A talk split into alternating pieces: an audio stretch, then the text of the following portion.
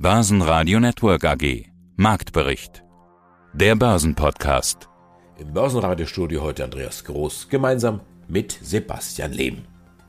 Am dreifachen Verfallstag hat der DAX kräftig abgegeben. Rund 1,7 Prozent ging es abwärts.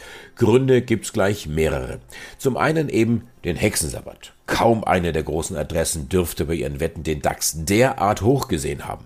Entsprechend haben sie dann am Freitag agiert. Auch die deutlich gestiegenen Erzeugerpreise in Deutschland plus 7% zum Vorjahresmonat dürften Spuren hinterlassen haben. Und auch die Tatsache, dass mit James Bullard, ein gewichtiger Notenbanker der Amerikaner, für eine frühe Zinswende steht, dürfte den Anlegern missfallen. Kurzum, der DAX gibt auch auf Wochensicht nach. Deutlich im Plus dagegen die Aktie von CureVac. Der einzige Hoffnungsträger und Frontrunner in Sachen Corona-Impfung erholt sich von dem Sell-off mit über 20 Prozent. Sie hören jetzt im Marktbericht Auszüge aus unseren Interviews mit dem Wirtschaftsjournalisten Andreas Scholz von der Eurofinance Group, Jochen Stanzel, Chefmarktanalyst bei CMC, Herbert Schmarl, Fondsberater aus Österreich, Chartanalyst Christoph Geier und Derivatehändler Manuel Toleze von ICF. Alle Interviews hören Sie außerdem in voller Länge auf börsenradio.de und in der Börsenradio-App. Ja, hallo, Jochen Stanzli hier von CMC Markets. Und wir wollen den Blick auf die Börsen, auf die Indizes werfen. Und da gibt's ja eine recht spannende Entwicklung, wenn wir den Dow Jones, den DAX und die Nasdaq vergleichen. Dann hat die Nasdaq momentan die Nase vorne. Komisch eigentlich, wurde doch immer von dieser Sektorrotation gesprochen. Jochen, was da los? Was geht bei der Nasdaq? Ja, ist im höchsten Maße interessant. Was ist der Treiber eigentlich für die Tech-Werte im Nasdaq? Weil die Zinsen, die ja lange Zeit ein Problem waren, die Angst vor Inflation, kann es ja nicht sein, weil wir haben jetzt in dieser Woche das Signal bekommen von der Fed, dass sie dann doch irgendwann mal die Zinsen auch mal anheben könnte. Das ist nicht groß verwunderlich, wenn man da mit einem gesunden Menschenverstand dran geht. Aber die Börse wartet halt und hat noch gewartet, da können es vielleicht noch zwei Monate sein bis zur nächsten Sitzung, wo sie dann erstmal kein Signal geben. Jetzt ist es gekommen und wir sehen als Reaktion steigende Zinsen. Wir sehen die Edelmetalle, die sinken in Reaktion auf steigende Zinsen, aber die Tech-Werte, die steigen. Womit hat es zu tun? Das ist für mich noch ein bisschen ein Fragezeichen, muss ganz ehrlich sein. Hat es was zu tun mit dann doch den Wachstumsgeschichten? Was heißt Wachstumsgeschichten? Mit dem Wachstum der Unternehmen selbst, mit der Gewinnsituation? Also das ist im höchsten Maße interessant, dass gerade ausgerechnet der Nasdaq, der so empfindlich auf steigende Zinsen reagiert hat, jetzt nach oben ausbricht auf ein neues Allzeithoch. Der Dow Jones dagegen, die Leitbörse der Welt oder der Leitindex, der ist von den drei genannten eigentlich der schwächste. Wie ist da die Lage? Das ist absolut richtig. Wir sehen hier, ja, die Gefahr von einer Trendwende, ob die jetzt wirklich kommt, da müsste jetzt dann quasi die Tiefs vom Mai unterschritten werden. Das muss man jetzt beobachten, aber er ist tatsächlich der Schwächste. Also wir sehen jetzt zurzeit diese Entwicklung, die wir eigentlich das letzte Mal gesehen haben im letzten Jahr, als die Pandemie sich weiter ausbreitete. Da hatten wir diese Sektorrotation in Wachstumswerte, in Technologie, in ein Umfeld hinein, wo die Märkte gesehen haben, aha, die Zinsen, die sinken. Und dann haben wir eine Sektorrotation gehabt zurück in Value-Aktien, also in die, die wirklich eine stabile Gewinnsituation haben. Das hat auch mit dem höheren Zins zu tun. Wir haben geringere Pensionsrückstellungen. Da sind dann in Phasen von steigenden Zinsen dann eben Technologie- und Wachstumsaktien weniger attraktiv oder werden niedriger bewertet. Ja, und jetzt sehen wir eben genau die Bewegung zurück. Ob das vielleicht mit Gewinnmitnahmen zu tun hat, ob das überhaupt nachhaltig ist, das ist jetzt die ganz interessante Info, die wir jetzt in den nächsten Tagen von den Märkten bekommen. Der Kurszettel wird demnächst möglicherweise wieder etwas länger. Blue Elephant Energy will nämlich an die Börse und weiter wachsen. Der blaue Elefant ist ein Betreiber von Wind- und Solarparks aus Hamburg. Das IPO in Frankfurt ist geplant für das dritte Quartal. Dann haben wir die deutsche Börse, auch heute wieder unter den Top-Gewinnern in den letzten Tagen. So still und heimlich, ohne große Meldungen, immer wieder plus, plus, plus, plus, plus. Wie sieht's da im Chart aus? Das sind die Exchanges, die Börsen, äh, die, die sehr stark äh, sich entwickeln. Wenn man auch die Konkurrenz anschaut von Lang und Schwarz, noch die US-Börsen und auch die Kryptobörsen, die machen richtig viel Geschäft, nicht mehr arg so viel, wie es mal war und wie es gewesen ist. In der Zeit, wo die Leute dann zu Hause waren, haben sehr viele sich dazu entschieden zu traden. Das hat sich jetzt ein bisschen, sagen wir mal, normalisiert. Aber deutsche Börse, sage ich mal, leidet noch ein bisschen unter der Korrektur, die eben begonnen hat damit, dass man gesagt hat, okay, die Leute gehen jetzt wieder zurück in die Arbeit, haben weniger Zeit zum Traden. Die Börsen haben sich ein bisschen beruhigt. Diese typischen Highflyer-Aktien sind ein bisschen zurückgekommen. Also die Börsenumsätze sind ein bisschen zurückgekommen. Man hat so ein bisschen eine Sommerbörse. Also Die deutsche Börse Aktie an sich hat auch ja eine Trendwende ausgebildet unter 154,37 ist sie, damit ist die Trendwende intakt. Wir müssen über dieses Level drüber, um hier die charttechnisch die Perspektiven wieder ein bisschen aufzuhellen. Und hier noch die Schlusskurse aus Frankfurt. Der DAX gibt ab 1,8 Prozent und geht ins Wochenende mit 15.448 Punkte. Etwas kleiner als Minus beim MDAX, nur 0,6 Prozent Schlusskurs, 34.022 Punkte. Die Ölpreise dagegen steigen, Brent plus 0,7 Prozent und WTI plus 1,2 Prozent. Genannt werden hier als Gründe der wachsende Optimismus mit Blick auf die Erholung der Weltwirtschaft nach der Corona-Krise.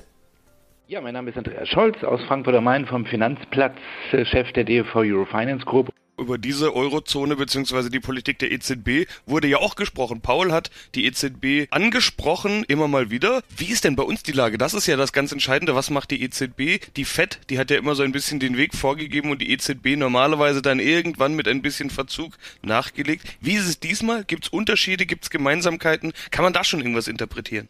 Ja, in der Tat hat er so ein bisschen rüber geblinzelt auf die andere Seite des Atlantiks, auf die andere Seite des großen Teiches. Ich will nicht sagen bemitleidenswert, aber er sagte, wir haben hier mehr Flexibilität in den Vereinigten Staaten. Wir haben erstmal ein neues Inflationsziel und das ist symmetrisch. Das heißt, ich darf als Fettchef eine Inflation von über zwei Prozent eine gewisse Zeit zulassen, wenn im Schnitt der nächsten Jahre, und auch da lässt sich die FED ja Sebastian nicht in die Karten schauen, die Inflation im Schnitt, wann auch immer dieser Schnitt sein soll, ob in zwei, drei oder fünf Jahren, im Schnitt wieder bei zwei Prozent liegt. Da sind wir noch nicht so weit in der Eurozone. Die EZB hat ja vorgehabt, dieses neue Inflationsziel vorzustellen. Dann kam Corona und jetzt hat man sich da noch ein bisschen mehr Zeit gelassen oder lässt sich noch mehr Zeit. Auf der anderen Seite gibt es ja zwei Ziele, die die FED verfolgt. Das eine Ziel ist der Arbeitsmarkt. Die FED sagt, wir brauchen einen starken Arbeitsmarkt, wir brauchen Vollbeschäftigung. Hier sagt Paul, wir brauchen mehr Zeit. Der Arbeitsmarkt läuft zwar in die richtige Richtung, aber wir brauchen hier durchaus noch ein bisschen mehr Tendenz richtig in Richtung Stärke. Diese beiden Ziele, also Preisstabilität, das heißt Inflation bei 2% und ein starker Arbeitsmarkt, sind relativ klar definiert. Bei der EZB gibt es nur das Ziel Preisniveau Stabilität, Klammer auf Klammer zu, ohne neue Zielanpassung. Und insofern hat man so ein bisschen den Eindruck, dass die Fed eher weiß, wo sie hin will dass es ein bisschen konkreter ist und dass wir auf der anderen Seite hier bei uns in Frankfurt noch so ein bisschen ein Durchlawinern haben bei der EZB, wo wir noch nicht so eine klare Richtung kamen. Gestern hat sich der Chefvolkswirt Philipp Lane von der EZB geäußert und sagte, vor September liebe Marktteilnehmer, werden wir gar nicht das Thema Tapering ansprechen. Wir haben es nicht diskutiert, wir werden es auch nicht in der Sommerpause diskutieren, wir werden es auch nicht im September diskutieren. Die EZB hat ja gerade das Tempo nochmal hochgenommen, also das Anleihekauftempo. Also da sieht es noch in keiner Weise nach Ansätzen aus in Richtung Tapering. Ja, schönen guten Tag, mein Name ist Christoph Geier. Ich bin stellvertretender Regionalmanager bei der VTAD in Frankfurt, das ist die Vereinigung Technischer Analysten Deutschland. Und in dieser Funktion bin ich auch als Ausbilder für angehende technische Analysten zuständig. Dann gehen wir es jetzt etwas sportlich an. Die Euro 2020 findet jetzt 2021 statt. Top-Sponsoren sind Qatar Airways und Alipay.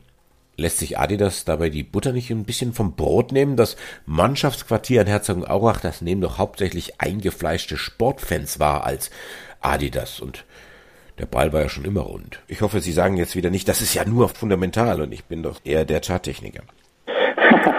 Nein, das ist natürlich so, dass es solche Ereignisse durchaus auch dann den Blick gerade auf die Sponsoren trifft. Und ich habe tatsächlich mal in diesen Tagen mal so ein bisschen äh, geschaut, wie denn die Mannschaftssponsoren aussehen. Und tatsächlich ist Adidas und nebenbei auch Nike bei den Mannschaften am meisten vertreten als Ausrüster.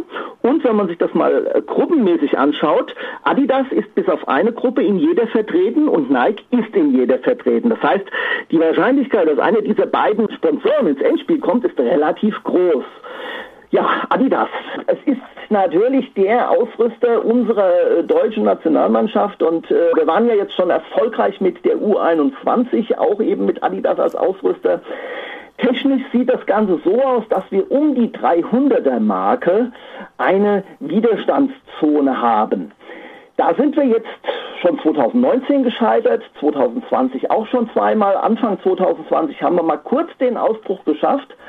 dann aber wieder zurückgekommen und jetzt sind wir drei, viermal schon gescheitert in diesem Jahr und jetzt stellt sich die Frage wirklich, kann denn so eine Europameisterschaft, kann die denn so viel ausmachen, dass hier ein Ausbruch nach oben kommt? Ich glaube, so ein Event ist zwar eine schöne Sache, ist auch eine tolle Werbeplattform. Ich glaube allerdings nicht, dass wenn jetzt beispielsweise, und das wollen wir doch hoffen, unsere Jungs jetzt doch noch Europameister werden sollten, dass das einen wesentlichen Einfluss auf den Aktienkurs haben dürfte.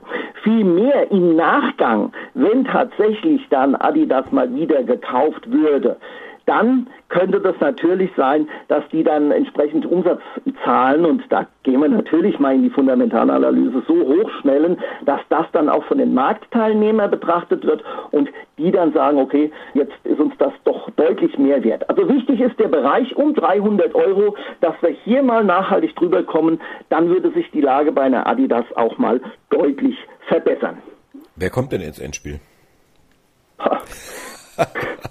Gute Frage. Also ich glaube natürlich immer noch an unsere Jungs, ist doch ganz klar. Aber wenn ich schon sehe, wie andere Nationen spielen, die Holländer, die Portugiesen, äh, das ist schon beeindruckend und das sind schon ganz schöne harte Bretter, die da gebohrt werden müssen. Also von der Warte her, ich drücke unseren Jungs weiter optimistisch die Daumen. Mein Name ist Manuel Tulezi, ich bin Händler für strukturierte Produkte bei der ICF Bank und arbeite hier auf dem Börsenparkett an der Börse in Frankfurt.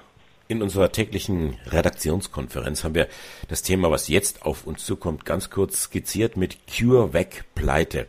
CureVac ist natürlich nicht pleite, aber die Impfstoffentwicklung gegen das Coronavirus, das scheint irgendwie sich zu einem Rohrkrepierer zu entwickeln. Was hat denn der einzige Hoffnungsträger und Frontrunner falsch gemacht und was machen die Anleger?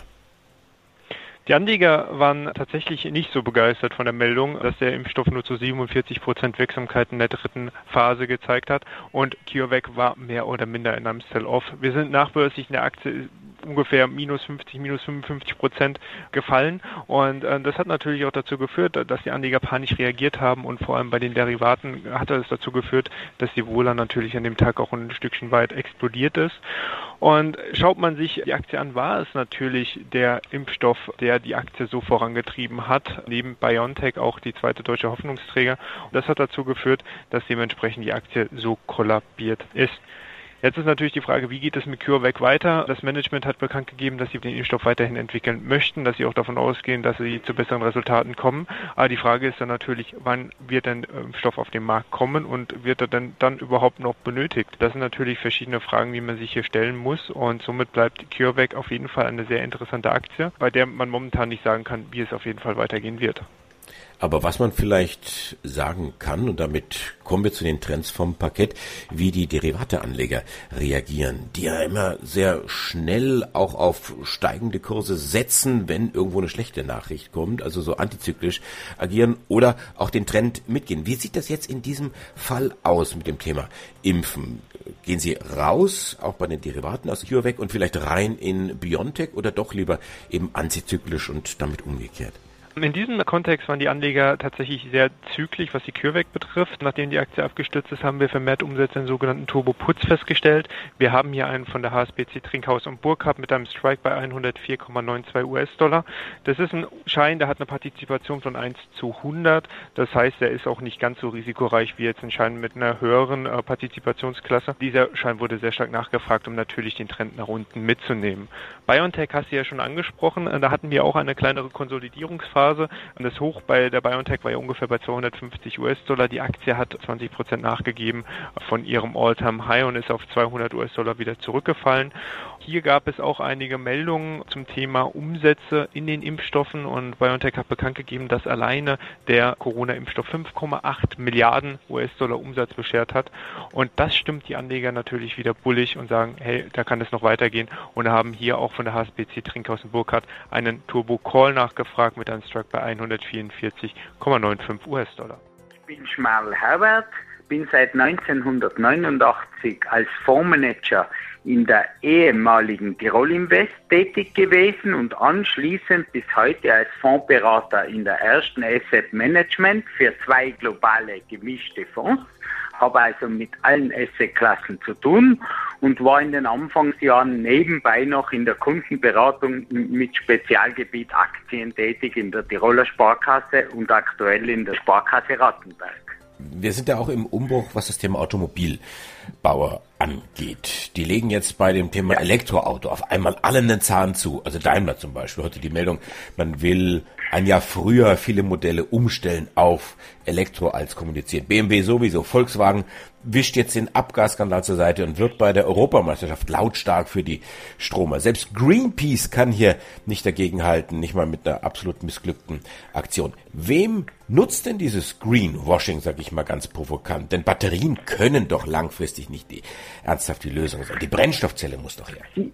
Sie sprechen mir aus der Seele, wenn Sie das Letzte sagen. Also die, der große Vorteil der Stromer ist, dass der Dreck nicht in der Stadt passiert, sondern irgendwo anders produziert werden muss. Das heißt, die Innenstädte werden sauberer, die Innenstädte werden auch etwas ruhiger. Das ist der große Vorteil vom Stromer, sage ich einmal über Umweltfreundlichkeit, Batterienerzeugung, wo diese Rohstoffe herkommen, wie sie entsorgt werden, über das Thema will ich gar nicht reden. Ich habe immer gesagt, schon vor 15 bis 20 Jahren hätte die Automobilindustrie das 3 bis 4 Liter Auto bauen können und ein Auto, das 3 bis 4 Liter Benzin verbraucht, ist meiner Meinung nach sicher äh, umweltfreundlicher als das, was jetzt als grün bezeichnet wird.